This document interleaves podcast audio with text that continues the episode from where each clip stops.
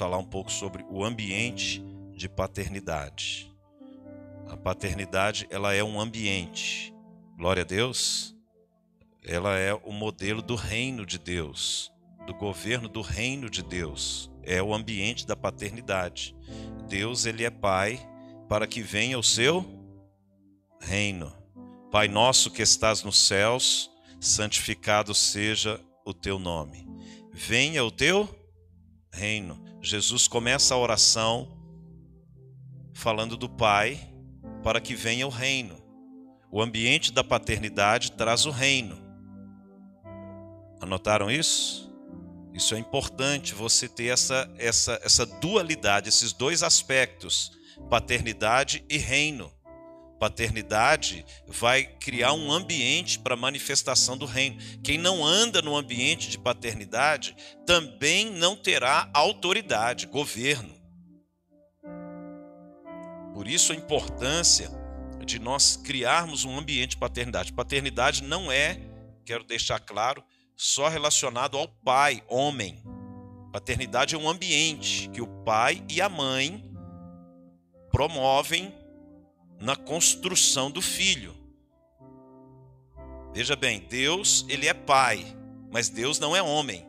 Deus é espírito. Pegaram a visão? Deus é pai, mas ele não é homem. Então, o ambiente de paternidade envolve o pai e a mãe. Porque a palavra na nossa língua portuguesa faz a referência, a origem é pater, que está relacionada à figura masculina, que vem de pátria, que vem de eh, raiz, origem. Então a palavra da paternidade está é, relacionado a, a um ambiente espiritual. Na tradução bíblica, a palavra é Abba. No latim é pater. Então, quando nós trazemos a visão de Abba, diga Abba Pai. Isso era, era uma expressão na cultura judaica muito forte, o Abba Pai. Por quê? Você tem que entender o, um pouquinho da cultura do judaísmo para você entender por que, que Deus, Jesus trata Deus como Pai. Na cultura do judaísmo, é, a figura do homem é muito forte a figura do pai na casa. Na nossa cultura, a força é muito maior, às vezes, na mãe. A mãe, nós vamos ter aí amanhã o Dia das Mães, e a mãe, ela tem um aspecto muito importante na formação e a gente reconhece isso. E, e, o papel da mulher, e etc, etc. Mas na, na cultura judaica daquele tempo, a figura proeminente dentro do ambiente familiar era o pai. De quem que esse é filho? É do filho de Jessé. A genealogia citava apenas o pai. As referências no contexto da cultura era a figura do pai, o patriarca. Então, é, é importante dizer isso, porque nós estamos vivendo um tempo de, uma, de um ataque espiritual muito forte na paternidade. Um ataque muito forte. Os demônios desse tempo, eles estão, eles não estão brincando não. Você vê a quantidade de, de filhos hoje e certamente aqui tem muitos que onde a figura do pai, homem, ela não é uma figura relevante na construção da história do filho, infelizmente. Falando na nossa cultura hoje. Os pais às vezes geram o filho, some no mapa, não põe nem na certidão de nascimento. Não é verdade? É, nós vemos, às vezes, o pai, ele assume, mas ele não é presente. Às vezes o pai, ele, ele a, a ideia de paternidade dele é dar dinheiro, é pagar as contas, pagar a pensão. Então, essa construção cultural no nosso tempo, ela é muito diferente dos tempos de Jesus, dos tempos bíblicos, onde a responsabilidade paterna, o, o, o homem ele tinha um filho, aquilo para ele era um motivo de orgulho, ele poder formar, educar, construir nele uma, uma herança. Então, o ambiente de paternidade, no contexto da Bíblia, era esse contexto. Quando você estuda a paternidade na Bíblia, era um ambiente onde é, os filhos eles olhavam para o pai e enxergavam Deus. Então, agora você imagine uma, um, um filho que enxerga para um pai ausente, como que ele vai enxergar a figura de Deus? Estão entendendo, irmãos? Então é, é importante você você ter esse contexto da, da questão cultural, porque é, nós temos que desconstruir isso. O pai biológico não reflete a paternidade de Deus. E porque a gente usa o mesmo termo pai e a gente correlaciona diretamente. O pai biológico, ele tem um papel fundamental nessa construção. Mas ele não é Deus. Mas ele tem que criar um ambiente para Deus se manifestar. Por isso que é pais e filhos no tabernáculo. Nós vamos ver que o, ambiente da paternidade de Deus, ele está muito relacional, é muito relacional ao que nós vamos falar aqui. Vamos lá em Malaquias capítulo 4. Profeta Malaquias capítulo 4.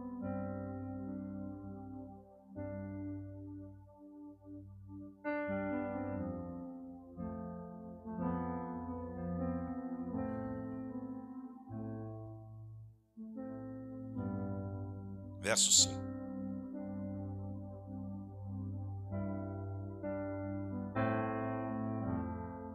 Eis que vos enviarei o profeta Elias. Diga, profeta Elias. Antes que venha o grande e terrível dia do Senhor. Ele converterá o coração dos pais aos filhos e o coração dos filhos a seus pais, para, olha só, para que eu não venha e fira a terra com maldição. A primeira coisa que, para a gente entender o ambiente de paternidade, é converter o coração dos pais aos filhos e dos filhos aos pais. O que que converte o coração? Verso 5. O que vai converter o coração? A palavra profética. É a palavra de Deus que conven... Eh, por que, que ele está falando Elias? Elias, ele representa uma unção, uma unção profética para converter o coração dos pais aos filhos. Número um, o primeiro coração que se converte é o coração dos pais. Quem é pai, eu quero dar uma palavra para os pais, depois uma palavra para os filhos sobre isso. O cora... De quem é pai aqui, você tem que converter o seu coração aos filhos, para gerar esse ambiente de Deus na vida dos filhos. Quais ambientes de paternidade? Isso é que a gente é, quer passar para você. Número um, primeiro ambiente de paternidade é um ambiente profético, é o ambiente de Elias, é o ambiente onde a palavra de Deus é ensinada em casa, Ambiente profético não é o ex que eu te digo, não. É você estabelecer na sua casa a lei da Bíblia. É o que está escrito na palavra que governa a casa. Estão entendendo? Então, quando o Senhor envia a palavra profética, eis que vos enviarei o profeta Elias, ele está dizendo: a palavra que deve conduzir o ambiente da casa é a palavra profética, é a palavra de Deus. Glória a Deus. Então, por isso que tem que haver o culto familiar, tem que haver um ensinamento da palavra. Os filhos, eles têm que ter um contato com a palavra de Deus. Então, quando o pai converte o coração aos filhos através da palavra de Deus, então os pais ele vai ministrar o que está escrito. E isso vai gerar o temor de Deus no coração dos filhos. Porque ninguém tem mais autoridade na vida dos filhos que os pais. Estão comigo? Converter o coração. Então, pergunta número um para os pais: Você lê a Bíblia com os filhos? Tem culto familiar na sua casa?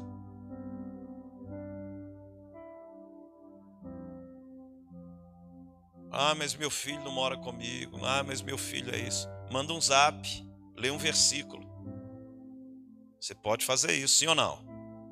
Pega aqueles livrinhos lá do Pão da Vida, Pão Diário, devocionais, grava lá um devocional. Eleva os meus olhos para os montes, de onde me virá o socorro? O meu socorro vem do Senhor que criou os céus e a terra. Meu filho, toda vez que você estiver com alguma dificuldade, você eleva os olhos para o céu, porque o seu socorro vem do Senhor. Pronto, gravou um minuto. Você está ministrando a palavra de Deus no coração dos seus filhos. Eles não vão esquecer jamais. A gente pensa qual que é o grande problema hoje de converter o coração dos pais aos filhos, que a ideia dos pais é trazer os filhos para a igreja. Você tem que levar os filhos é para Cristo. Levá-los para a palavra. A igreja ela tem um aspecto coletivo de ensino, etc, etc. Porém, uma, uma duas reuniões semanais, fica 10 horas lá no Instagram, 20 horas no TikTok, 40 horas lá no, no MSN. Tem MSN ainda? Não?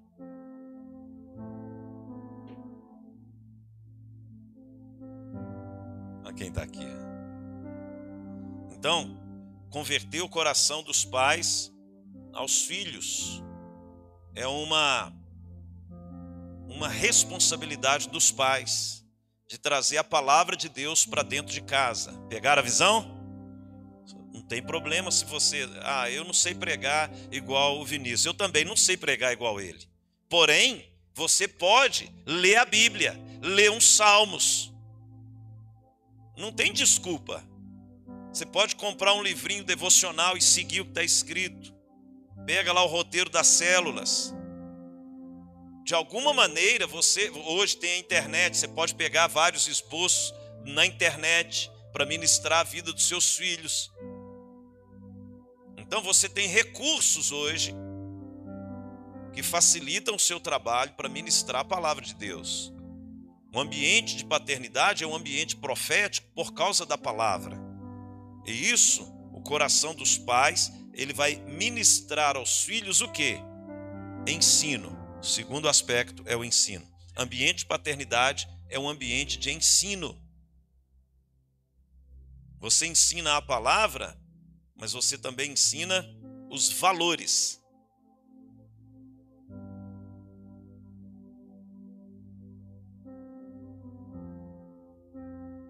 Aleluia valores, falar sempre a verdade, não pegar nada de ninguém sem autorização.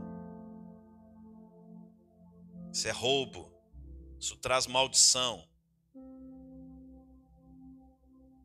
Nunca desobedecer os mais velhos, respeitar os mais velhos. São valores que a pessoa precisa carregar para a vida chamar os mais velhos sempre de senhor, senhora. Dobra a língua, você, chamando o avô de você. Está errado, tem que ser corrigido. Isso é um ambiente. Você ensina respeito para os filhos. O filho, ele tem que tratar os pais com respeito, com honra. Tem que tratar os mais velhos com respeito, com honra. Aonde eles vão aprender isso? Em casa. Estão entendendo, irmãos? É um ambiente de valores, valores que eles vão carregar para a vida, respeito, verdade, forma de tratamento. Hoje nós andamos em um ambiente na igreja, na sociedade, tanta desonra. De onde vem essa desonra? Do berço. As pessoas não honram autoridades, elas não honram pessoas mais velhas, não honram seus líderes. Falta de educação, não é? Não estou falando, não falando nada espiritual aqui. Estou falando da, da questão de, de filhos que não são educados, não respeitam as pessoas. Ambiente de aprendizado. Então, Rebeca, uma vez chamando a Cristiane de você, opa, dobra a língua, senhora, respeita sua mãe. Então ela, senhora, precisa corrigir de novo. O Israel vê, a Giovana vê, a Ana Clara vê. Você cria um ambiente de aprendizado. Estão entendendo? Não é só você dar dinheiro. Você tem que ensinar valores. Valores. Você está diante de uma autoridade, é Senhor, Senhora. Está diante de uma pessoa mais velha, Senhor, Senhora. Eu sou do tempo que antes de dormir a gente pedia bênção aos pais. Bênção, pai, bênção, mãe. Quando meu pai morreu, o dia antes dele morrer, ele morreu cedinho. À noite eu fui lá com a Rebeca no hospital. Eu pedi a bênção para ele. Ajoelhei do lado da maca, ele pôs a mão na minha cabeça, me abençoou. Pai, ora por mim ele tinha falado para mim, ó, oh, meu tempo chegou, meu filho. Ele nem sabia que ele estava, a situação dele era, mas ó, ele falou para mim, eu sei que meu tempo chegou. Eu falei, então ora por mim, pai. E ele me abençoou ali. Então trata os seus pais com honra e ensine os seus filhos a respeitarem ambiente de aprendizado. Terceiro ambiente de paternidade. Correção disciplina. Se pecar, vai morrer. Foi o que o pai disse para Adão. Tem que ter disciplina. Filho que cresce sem disciplina, ele torna-se péssimo caráter, um péssimo pai, uma péssima mãe. Pais que não corrigem os filhos por causa de quê? Por causa de ausência. Quebra o cacete nele agora para a polícia não ter que fazer isso no seu lugar lá na frente. Corrige, chama atenção. Se errar de novo, corrige com a disciplina mais rígida, porque senão a vida vai bater neles.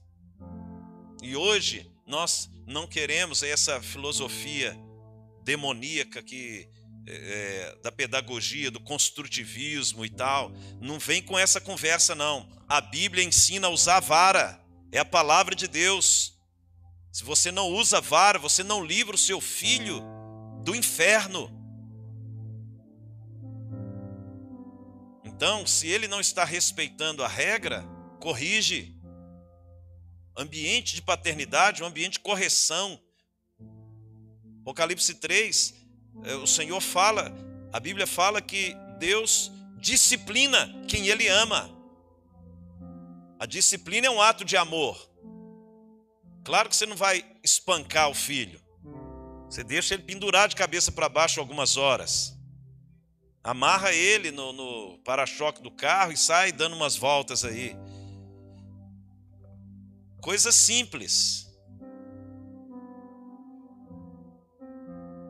Então, irmãos, mas tem que haver disciplina, tem que haver limites.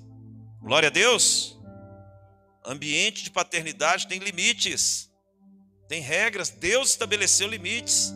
Não terás outros deuses diante de mim. Um limite. Não matarás. Os não ali dos mandamentos eram limites. Agora, pais que não colocam limites não amam os filhos. Então, a, estava lendo outro dia um livro de liderança, eu achei interessante. É um, é um livro secular, de um empresário muito bem sucedido. E tinha um capítulo do livro que ele falava assim: o livro era sobre os fatores de sucesso dele. Um dos fatores de sucesso era falar não para os filhos. Dá tudo que seu filho quer para você ver.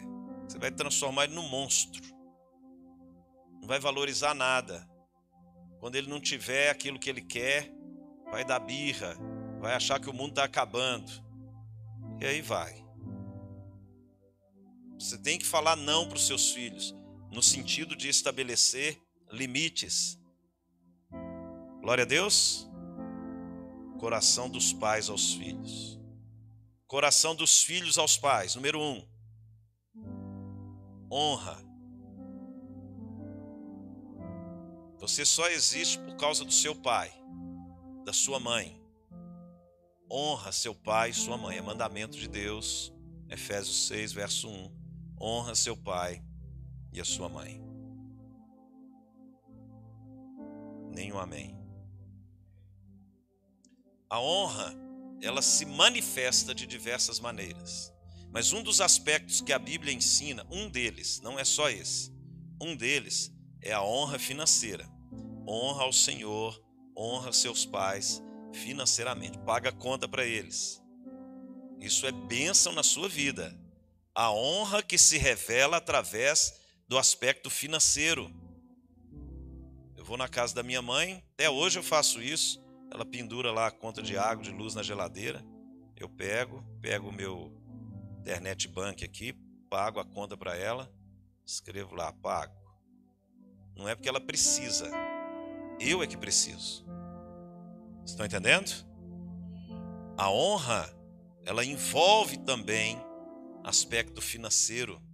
Você honrar seu pai, sua mãe, financeiramente.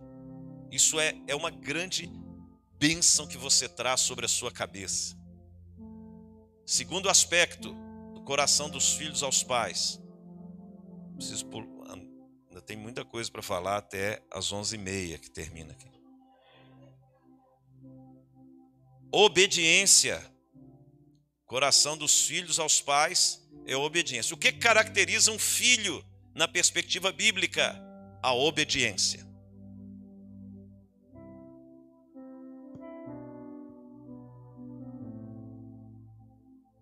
Hebreus capítulo 5. Vamos lá.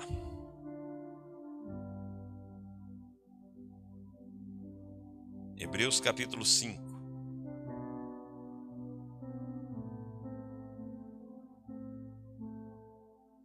Verso 8.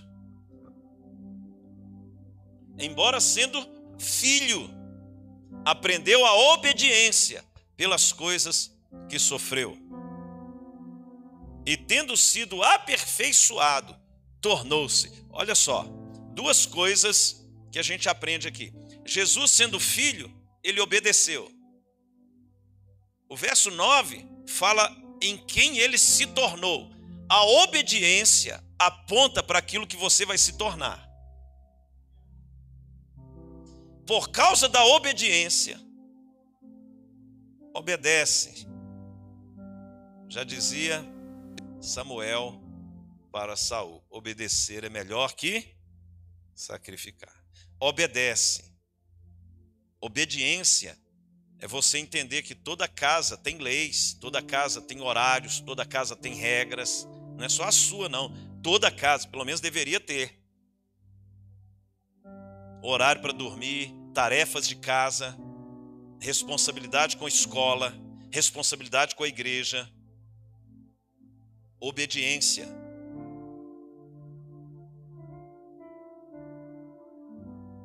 Estão comigo? Filhos que afrontam os pais trazem sobre si maldição. Você não trata seu pai e sua mãe igual você trata seu colega, peitando ele, é, respondendo, tratando de uma maneira. Você está trazendo sobre si maldição. Você tem que ensinar isso para os seus filhos. Não faça isso, isso vai dar ruim para você lá na frente. A desonra que você traz para os pais é aquela que você oferece a Deus. Porque os pais é uma figura do Senhor, o Criador.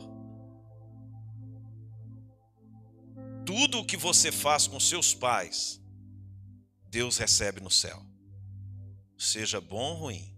Anote isso. Por favor.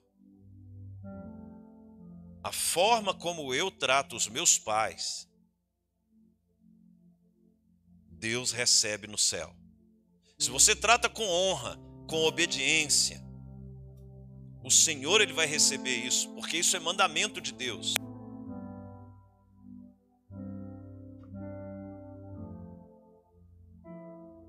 Aleluia. Aleluia. A gente sabe que muitas famílias essas coisas não acontecem de maneira certinha. Tem gente que carrega traumas, problemas. Eu quero deixar um conselho. Vou abrir um parênteses aqui. Um conselho: se você tem problema com seus pais, conserta. Se você quer viver um avivamento, se você quer ter o respaldo de Deus na sua vida, não desonre seus pais, não desonre o ambiente de paternidade.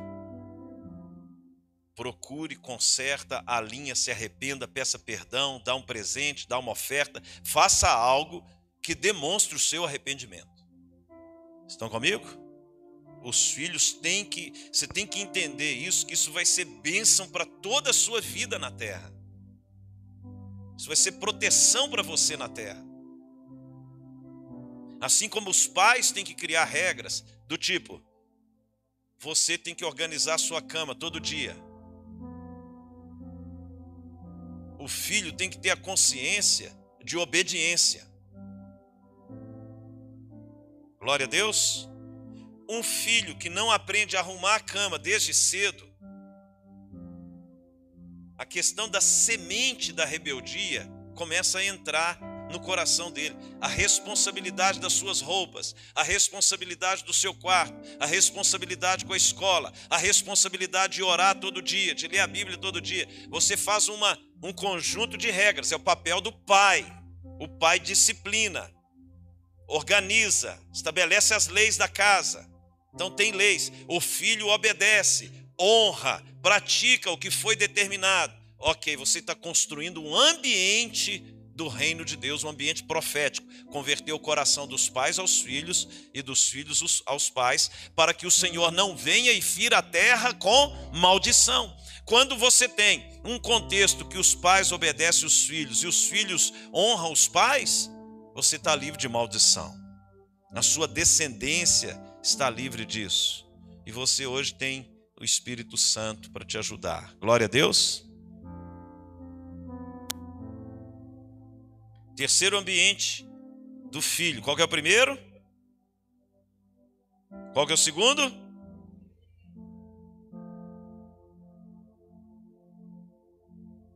Glória a Deus.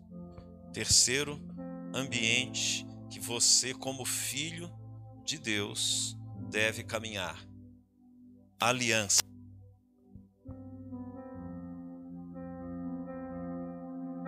A aliança envolve lealdade, envolve muitos aspectos que você tem que ser aos seus pais.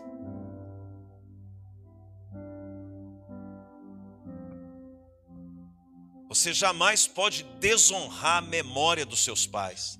Desonrar, por mais atrapalhado que ele seja ou tenha sido. Você tem uma aliança. Quando Jesus ele estabeleceu a nova aliança pelo sangue dele, ele nos ele nos deu o poder de serem feitos filhos de Deus. Glória a Deus. A aliança. A aliança significa você honrar a memória você honrar o seu pai e a sua mãe, mesmo se eles já partiram. Você honrar a sua família. A aliança significa que você carrega uma identidade não só biológica, porque você é feinho desse jeito aí, porque seu pai ou era, era preto, branco, amarelo, ruivo, vermelho. Você carrega um DNA biológico, um DNA no seu comportamento e um DNA espiritual. Mas você tem que honrar a memória, as suas origens. Glória a Deus. Isso, isso andar em aliança com seu pai, com a sua mãe. Você pode estar em qualquer lugar do mundo. Amanhã você é missionário, vai chapar o coco, mas você tem que voltar para casa, honrar a memória dos seus pais, honrar a sua família. Aliança. Nem um amém.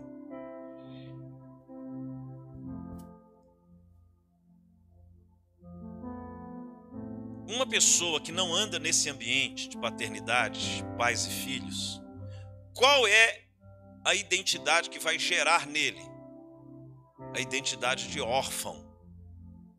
A orfandade é uma característica, é uma característica que muita gente carrega. Então, quando a pessoa tem um espírito de orfandade, ela ela Primeiro ponto que acontece com ela, vou falar aqui algumas características da orfandade. Ela perde os limites. O órfão não tem limites, ele não aprendeu que limites é importante. Quando é, a pessoa não tem limites, ela cai facilmente nas ciladas do diabo, ela cai facilmente nas tentações do inimigo. Uma orfandade é uma pessoa sem limites. Quando Deus estabeleceu limites para os filhos, Ele estabeleceu limites para os filhos terem uma vida de obediência, santidade, consagração a Ele. Aleluia! Para que através da obediência, santidade e consagração, os filhos possam herdar o reino. Mas uma pessoa sem limites, quando o Senhor falou assim: não coma da árvore do conhecimento do bem e do mal. Você vai escolher entre a vida espiritual ou a vida natural. Se você comer dessa árvore, isso vai trazer consequências. Então ele estabeleceu um limite para os filhos ali no Éden. Então, a influência do diabo, o diabo ele sempre vai querer exercer paternidade sobre a sua vida. A Bíblia fala sobre os filhos da desobediência lá em Efésios. A Bíblia fala sobre os filhos do diabo.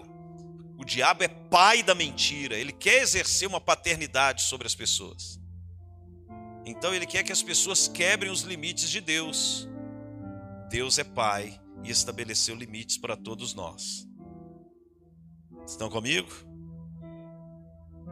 E ele falou: Olha, se você obedecer, você vai ter uma herança. Segunda característica que um órfão ele perde limites, segundo ele perde identidade.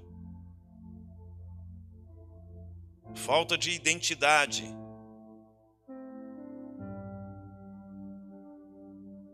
Então, um órfão, ele sempre vai buscar aceitação das pessoas. Quando você vê uma pessoa órfã. Estou falando, ela pode ser órfã de pais, pais vivos. O órfão, ele sempre vai querer aceitação. Por isso que muitos jovens e adolescentes, eles pintam o cabelo de arco-íris. Eles querem chamar a atenção. Por quê? Porque eles querem ser diferentes, querem ser aceitos, querem ser reconhecidos, eles querem ser o destaque. A Bíblia ensina que você é um destaque, sendo a imagem e semelhança de Cristo, tendo uma conduta correta, não um estereótipo.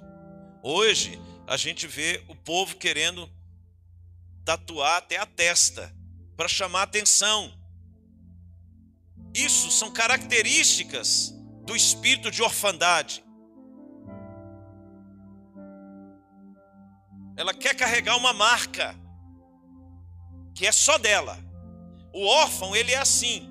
Ele quer ele quer ter algo diferenciado em relação aos outros, porque ele não ele não consegue entrar num ambiente de paternidade, de aceitação, de proteção, de cuidado, de provisão, então ele, ele pensa o seguinte: cara, minha identidade, eu tenho que me virar, eu tenho que ser quem eu sou e tal, e o cara começa a ser uma pessoa independente, buscar aceitação, anote isso, independente, buscar aceitação e comporta comportamentos que expressam muito o exterior e não o interior, sendo que o reino de Deus ele é todo interior. Lucas 17, 20.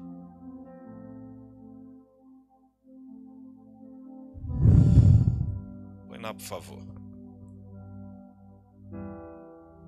Interrogado pelos fariseus sobre quando viria o reino de Deus, Jesus lhe respondeu: Não vem o reino de Deus com visível aparência. Se o órfão trabalha a aparência, o reino de Deus não é com visível aparência.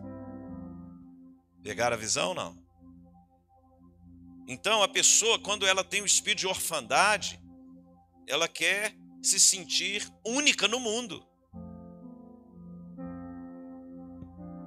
Se você já teve vontade de vestir de girafa e subir no poste, é porque você é um órfão. A pessoa quer chamar atenção. O reino de Deus não vem com visível aparência. 21, por favor. Otário, você não está muito perto da vitória aí, não? Arreda um pouquinho a cadeira aí, por favor. Nem dirão, ei-lo aqui ou lá está, porque o reino está onde? O reino de Deus está onde? Está aqui dentro. Glória a Deus. Fala para o seu vizinho, você carrega um reino. Mas teve só uma mulher. Fala aí, fala para ele. Teve só uma mulher que carregou o rei. Foi Maria. A Maria é a única que pode falar assim: Eu já tive o rei na barriga. Então, a pessoa, ela. Vitória.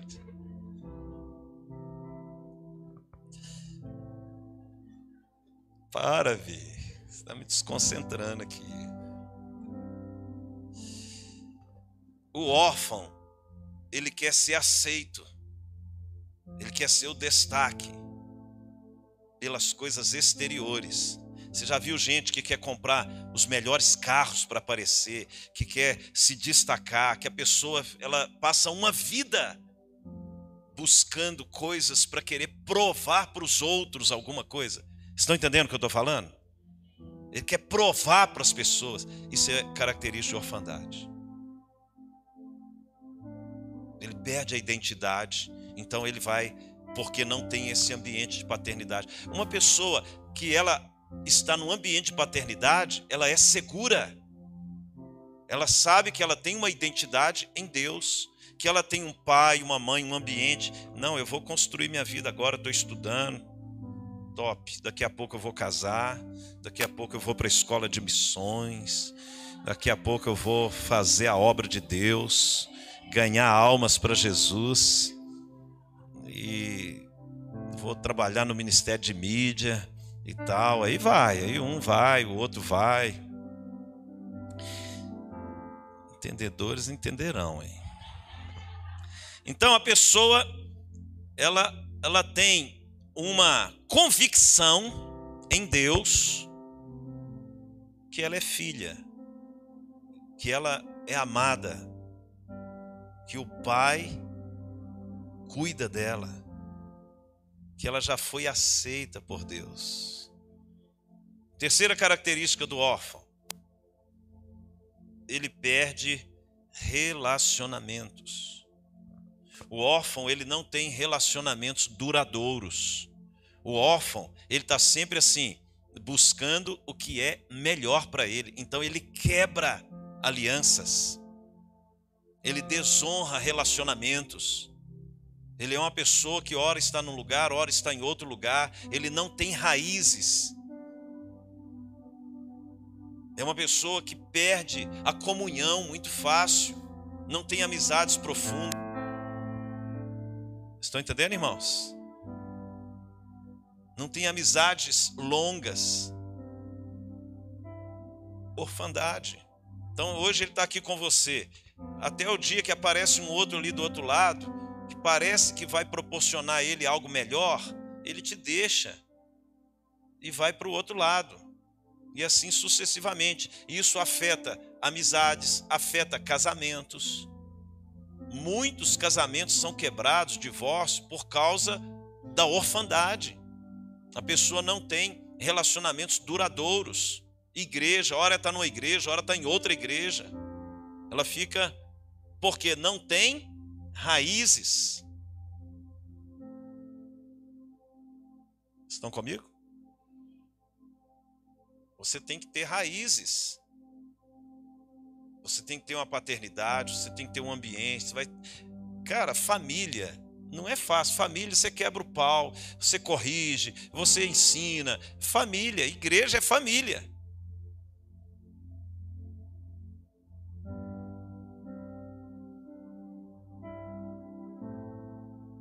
Glória a Jesus. Então, essas características precisam ser tiradas da vida dos nossos filhos.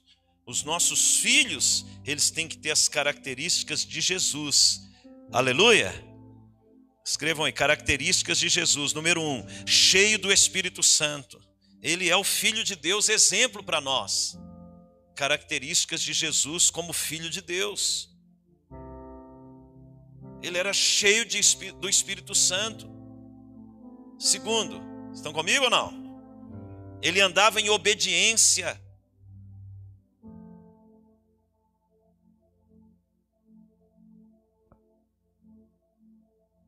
Terceiro, submisso às autoridades. Quarto, amor às pessoas praticava a bondade, a misericórdia. Quinto, viveu na verdade, viver na verdade.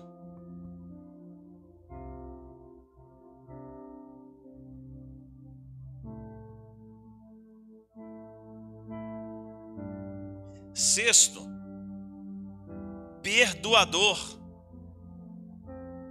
Um filho não tem dificuldade de perdoar. Isso é uma outra característica do órfão. O órfão ele é rancoroso ele guarda as coisas. A pessoa ah, pisou no calo dele, como diz o Yuri, lá em 1930. E a pessoa guardou aquilo. Estão entendendo? Você erra com as pessoas e eu erro com as pessoas. Você pede perdão e você também perdoa. Você não fica carregando mágoas, rancor, isso é orfandade. O órfão ele quer vingança. Um filho ele é perdoador, ele perdoa e caminha. Estão entendendo? Que ele é seguro. Não, tá perdoado. Você errou, vacila mais não. Paga um açaí ali para mim e boa. A pessoa quando ela é rancorosa é porque ela quer justiça própria, quer vingança. Orfandade. E o sétimo, ele ama a Deus acima de tudo e de todos. Essa é a característica do filho. Então, o principal de todas é a primeira, ser cheio do Espírito Santo, porque isso vai te capacitar a praticar todas as outras. Nesse tempo, você conduzir os seus filhos a serem cheios do Espírito Santo. Nem um amém. Ser cheio do Espírito, ser cheio, chapa quente. O chapa quente agora é com X e com K. Nós estamos fazendo uma versão revista e atualizada. Porque a nossa chapa é diferente. Os nossos filhos têm que ser cheios do Espírito Santo. Porque todas as outras coisas, Jesus ele era cheio. Ele tinha uma vida cheia do Espírito. Ele viveu em alto nível de obediência, em alto nível de santidade, em alto nível de amor, por causa do Espírito Santo que habitava nele. Então, como que eu posso conduzir meu filho a ser cheio do Espírito Santo? Agora que começa a pregação. Através do sacerdócio. Ensinando a palavra, a oração, todos os dias, estabelecendo ali para que todos leiam a palavra de Deus. Glória a Deus. O sacerdócio precisa ser ensinado em casa. Cada filho tem que ter uma Bíblia. Cada filho tem que ter um relacionamento pessoal com Deus. Tem que ter um diário lá, uma agenda, algo que ele anote. Hoje, a Gel está o que Deus tem falado com ela. Eu fiquei muito impactado com o que Deus tem falado com ela. Porque nossos filhos têm que relacionar com Deus.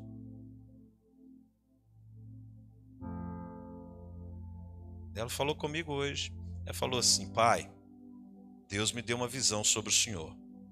Eu vejo o Senhor como Pai, mas eu tenho aprendido a ver o Senhor como um apóstolo. porque o Senhor ainda vai levar a palavra para muitos lugares. Foi isso? Então, os seus filhos têm que ter um relacionamento com Deus. E isso é o sacerdócio, pais e filhos no tabernáculo. Irmãos, a importância do culto familiar. Eu já estou terminando. Desenvolva uma prática na sua casa. Coloca Jesus lá em cima. Glória a Deus. Ensina os seus filhos. Aqui tem um rei nessa casa. Jesus é o rei. Jesus é o rei. Ele é o rei da nossa casa. E só uma mulher teve o rei na barriga. Sim, Vitória? Maria. Então, caminhamos num relacionamento com os filhos e com os pais, nós teremos uma vida cheia do Espírito. Queria ler com vocês para finalizar Romanos capítulo 8. Porque a base que nós temos que ter, irmãos,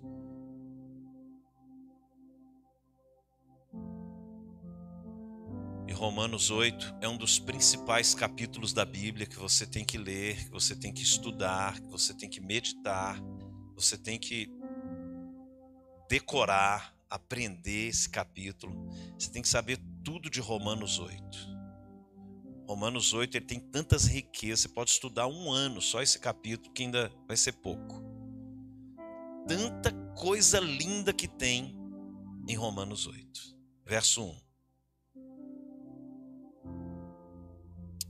Agora, pois, já nenhuma condenação há para os que estão, para os que estão em Cristo Jesus. Então, não há condenação para quem está em Cristo Jesus. Paulo fala isso várias vezes. Você vai ver isso na carta aos Romanos em Cristo, você tem que estar em Cristo, a salvação é em Cristo, a eternidade é em Cristo, a proteção é em Cristo, a prosperidade é em Cristo, a sabedoria é em Cristo. Não existe nada fora. Então, se a ideia de Deus é que a gente esteja em Cristo, um dos aspectos é que não há condenação para quem está em Cristo. Então, se nós estamos em Cristo, não vai haver condenação. Verso 2: Porque a lei do espírito da vida em Cristo Jesus te livrou da lei do pecado e da morte. Então, se eu estou em Cristo, eu tenho a lei do Espírito da vida. Verso 3: Porquanto o que fora impossível à lei, no que estava enferma pela carne, isso fez Deus enviando o seu próprio Filho. Em semelhança de carne pecaminosa e no tocante ao pecado, e com efeito condenou Deus na carne o pecado, a fim de que o preceito da lei se cumprisse em nós, que não andamos segundo a carne, mas segundo o Espírito. Então, um dos aspectos é que os filhos e os pais estejam em espírito.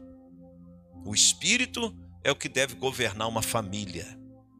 O Espírito Santo, ele deve estar sobre toda a casa. Tem que haver unção dentro da nossa casa. Aleluia. Diga, eu e a minha casa somos ungidos pelo Senhor. Verso 5. Porque os que se inclinam para a carne cogitam das coisas da carne, mas os que se inclinam para o espírito das coisas do espírito. Então, você não pode deixar os seus filhos se inclinar para as coisas da carne, porque as coisas da carne pendem para a morte. E eu creio que você não quer que seu filho morra espiritualmente. Então você tem que criar o, o chamado PC3. Anota aí, PC3. Projeto conexão com o céu. O que é o PC3? Você tem que conectar pessoas com o céu. Conecta a pessoa com o céu. Você tem que conectar seus filhos com o céu. Como? Através da palavra, da oração, dos louvores, de um filme cristão, o The Chosen, por exemplo. Gente podia passar o The Chosen aqui para nós jovens. Chapa aqui. olha o tamanho dessa televisão aqui. Assistir um The Chosen aqui nessa televisão. Cara, conectar os filhos com o céu. Pegaram a visão? O que, que é isso? É o sacerdócio. O sacerdócio, você vai conectando as pessoas com o céu. Você quer evangelizar alguém? Conecta ela com o céu. Ah, mas a pessoa, ela, ela, por exemplo, é de outra religião, ela tem problemas. Não, conecta ela com o céu. É igual uma mulher grávida. Você vai gerando, vai gerando Jesus. Uma hora a pessoa vai nascer de novo, mas ela não vai nascer de novo do dia para a noite. É um processo de gestação. Se você conecta ela com o céu, ah, todo dia você lê um salmo. Todo dia você faz uma oração, todo dia você manda um louvor, todo dia você traz ali uma reflexão na palavra. Você está conectando a pessoa com o céu.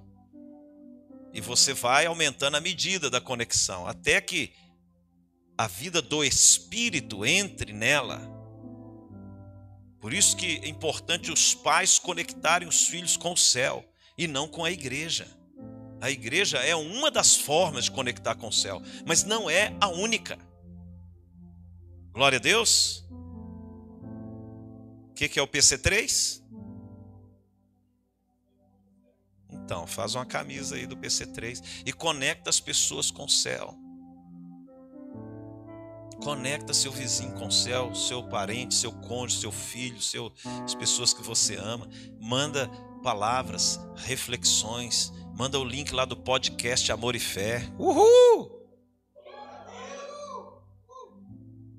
Então tem vários estudos, tem várias mensagens. A, a Vitória e o Machuca.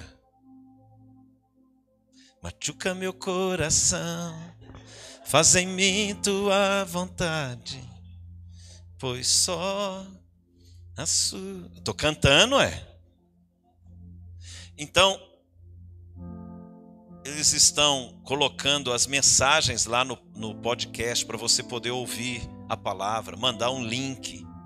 Glória a Deus. E aí você vai conectando as pessoas com o céu, sacerdócio, e o Espírito vai. É isso que Paulo está falando. Olha.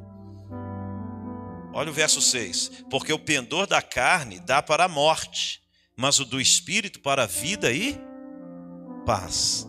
Por isso, o pendor da carne é inimizade contra Deus, pois não está sujeito à lei de Deus, nem mesmo pode estar Portanto, os que estão na carne não podem agradar a Deus. Vós, porém, não estáis na carne, mas no Espírito, se de fato o Espírito de Deus habita em vós.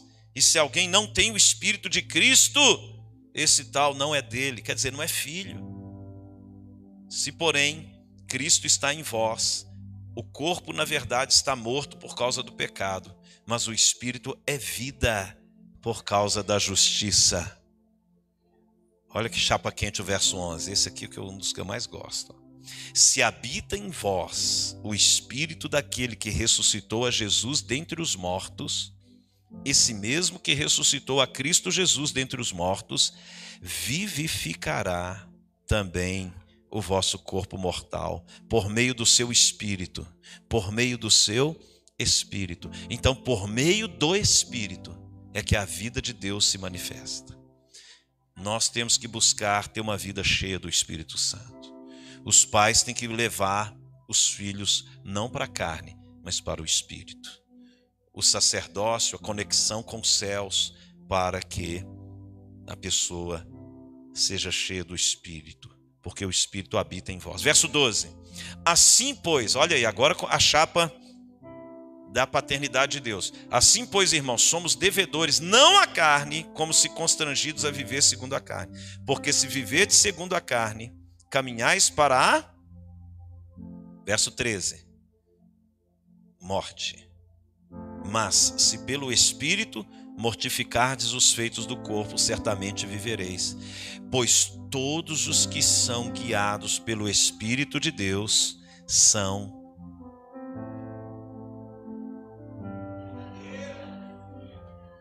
paternidade de Deus, vou repetir em outras palavras. A paternidade de Deus é para quem é guiado pelo Espírito Santo. Então, você quer a paternidade de Deus sobre a sua casa, seus filhos, cheios do Espírito, cheios do Espírito. Faz um culto lá, faz uma festa de Pentecoste na sua casa. O vento impetuoso, chapa quente.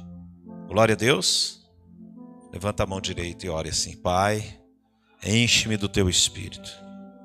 Mais uma vez, Pai, enche-me da presença do Espírito Santo em todas as áreas, todas as dimensões da minha vida. Eu quero ser filho, guiado pelo teu Espírito, não pela carne, mas pela tua presença. O Espírito Santo, que vai converter o meu coração e fazer com que eu me torne a imagem e semelhança de Jesus. Amém. Glória a Deus. O nosso objetivo como pais é ter filhos cheios do Espírito Santo.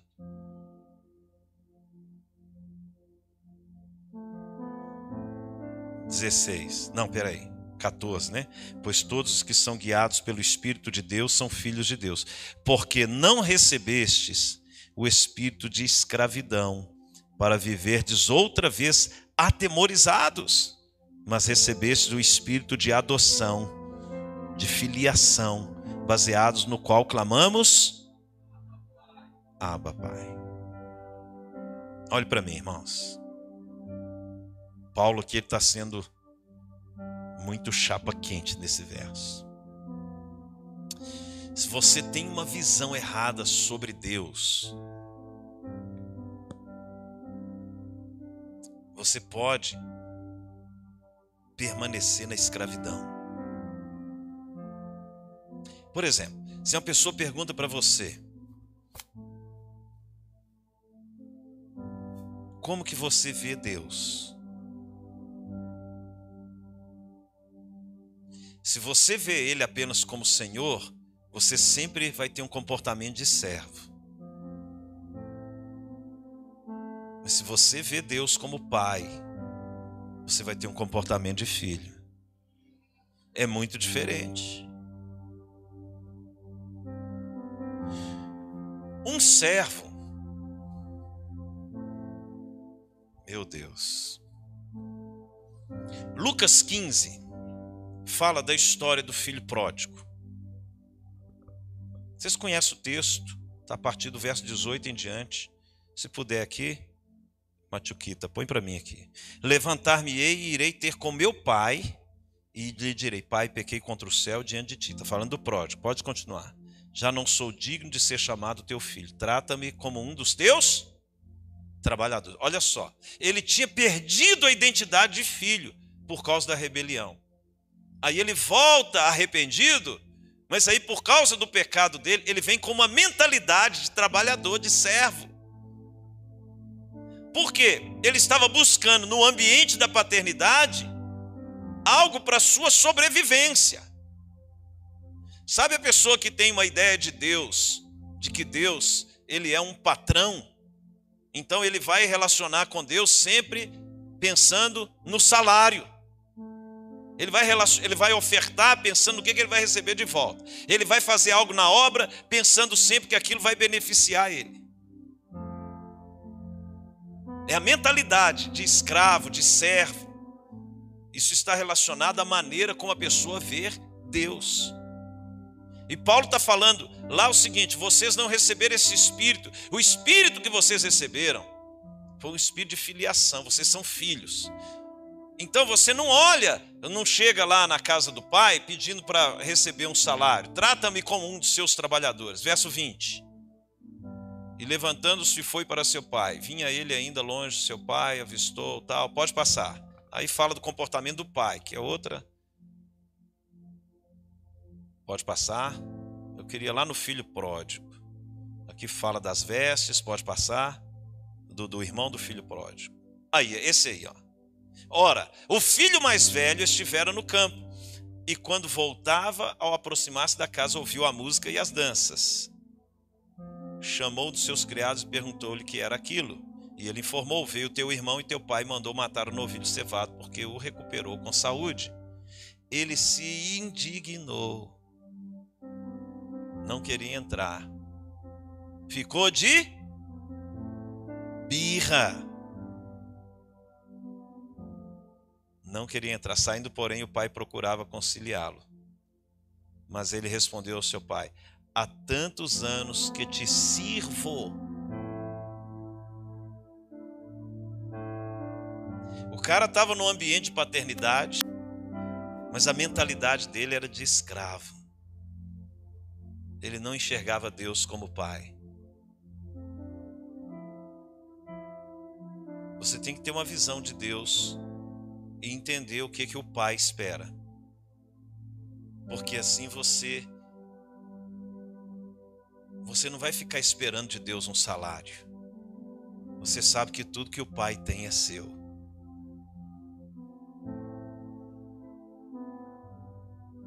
Amém.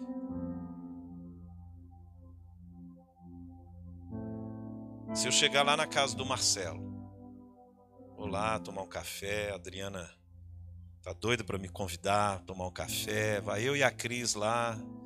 Chegamos, a Adriana faz aquele bolo, aquela broa que só ela sabe fazer, cafezinho e tal. Imagine, eu, eu posso ter uma atitude de ir lá na geladeira dele para pegar o leite? É falta de educação, no mínimo. Porque aquele eu tenho uma relação de amizade, de amor, de irmandade cristã mas eu não posso invadir os ambientes. Agora o Vinícius, que é filho, ele está com vontade de tomar um leite. Ele vai lá e vai falar assim: mãe, pai, vocês me autorizam a pegar um copo de leite na geladeira? É assim que funciona? Ele vai chegar chutando a porta. Cadê meu leite? Então, por quê? Por que eu estou dando esse exemplo? Se você tem uma percepção de Deus, que é uma percepção muito formal, você vai ter um comportamento formal com Deus. Mas se você é filho, você chama Deus de Deus, você chama Deus de Abba. Ele é meu Abba. Ele é meu Pai. Quem é Deus para você? Meu Pai.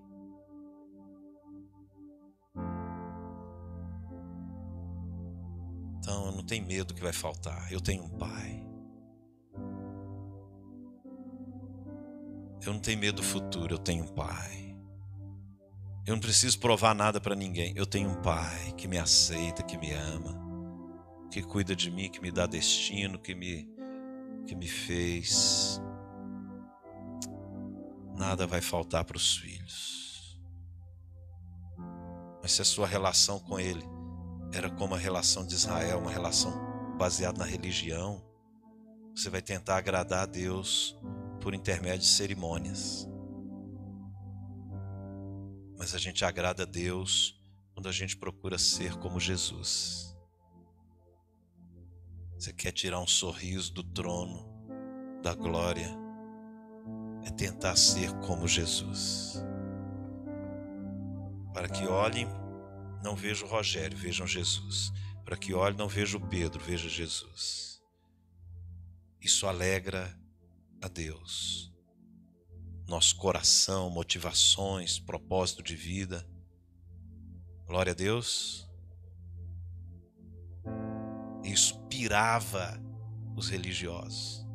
Irmãos, Jesus foi para a cruz por causa disso. Ele chamava Deus de Pai. Os caras pirava, chamava ele de Aba, o meu Aba, porque Aba era um tratamento que somente com o pai da casa, paizinho, era um tratamento de intimidade. Para os religiosos era uma falta de respeito. Para Jesus era intimidade. Nós temos um pai para a gente honrar nossos pais. Amanhã vocês jovens serão pais, mães. Glória a Deus. O Jean já profetizou aqui. Eu quero muitos netos. Rogério Neto 1, Rogério Neto 2. Já tem nome.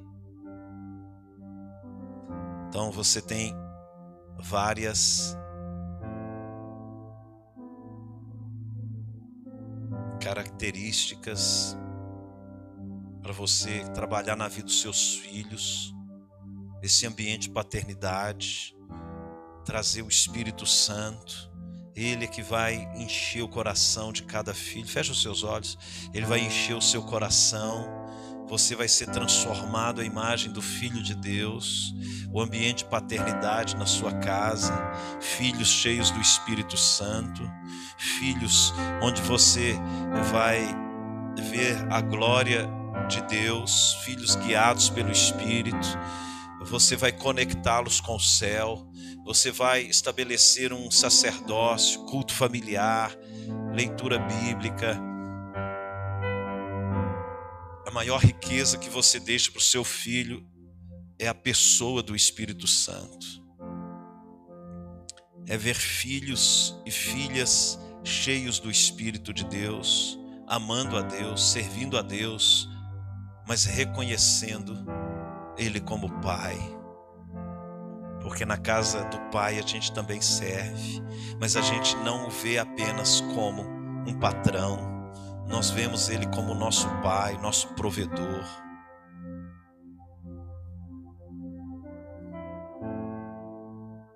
Ele é Pai.